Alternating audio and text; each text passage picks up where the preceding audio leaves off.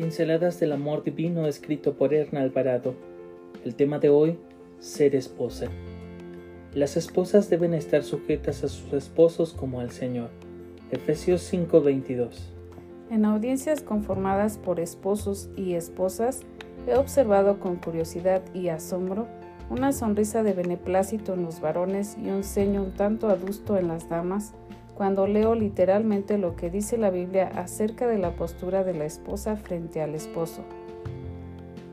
Las casadas están sujetas a sus propios maridos como al Señor. Me imagino que esto es consecuencia de la comprensión equivocada que algunos tienen acerca de la sumisión de la esposa de la que Dios habla en su palabra. Si entendemos que la sumisión pone a la esposa en una situación de sometimiento e inferioridad, donde su voluntad está sujeta a la voluntad del esposo y no tiene libertad de decisión, es lógico pensar que las damas se sientan incómodas con tal concepto. Es en este punto donde debiéramos preguntarnos, ¿debe la esposa cristiana estar sujeta a su marido? ¿Es un mandato que sigue vigente para las esposas de hoy? ¿Y qué significa estar sujeta a él?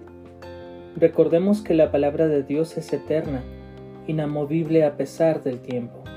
La sumisión bíblica pone a las esposas en una posición de privilegio, las sitúa bajo la protección y el cuidado de un hombre que las respeta y las ama en la prosperidad y en la adversidad. La mujer sujeta a su esposo no se convierte en su propiedad, no se queda sin voluntad ni sin capacidad de tomar decisiones por sí misma. Sujeción no es servilismo, es reconocer el rol que el esposo tiene en el hogar.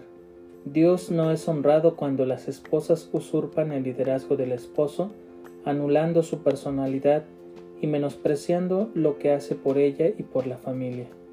He visto a mujeres agobiadas y cansadas, entre ellas yo misma, en el intento por tener el control total y absoluto de la familia, incluyendo al esposo.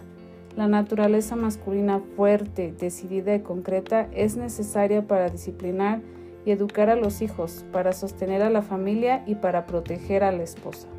Bajo el liderazgo de un esposo que se sujeta a Dios, las esposas están seguras y protegidas, tratadas como vaso frágil y en condición de servir a la familia con gozo y gratitud. Quizá hoy sea un día para que mires a tu esposo con admiración por lo que hace por la familia y para que demuestres tu agradecimiento con unas cuantas palabras de aprecio y elogio. Que tu día pueda ser bendecido por Dios. Te enviamos un saludo a tus amigos Javnia, Isaías y Joel.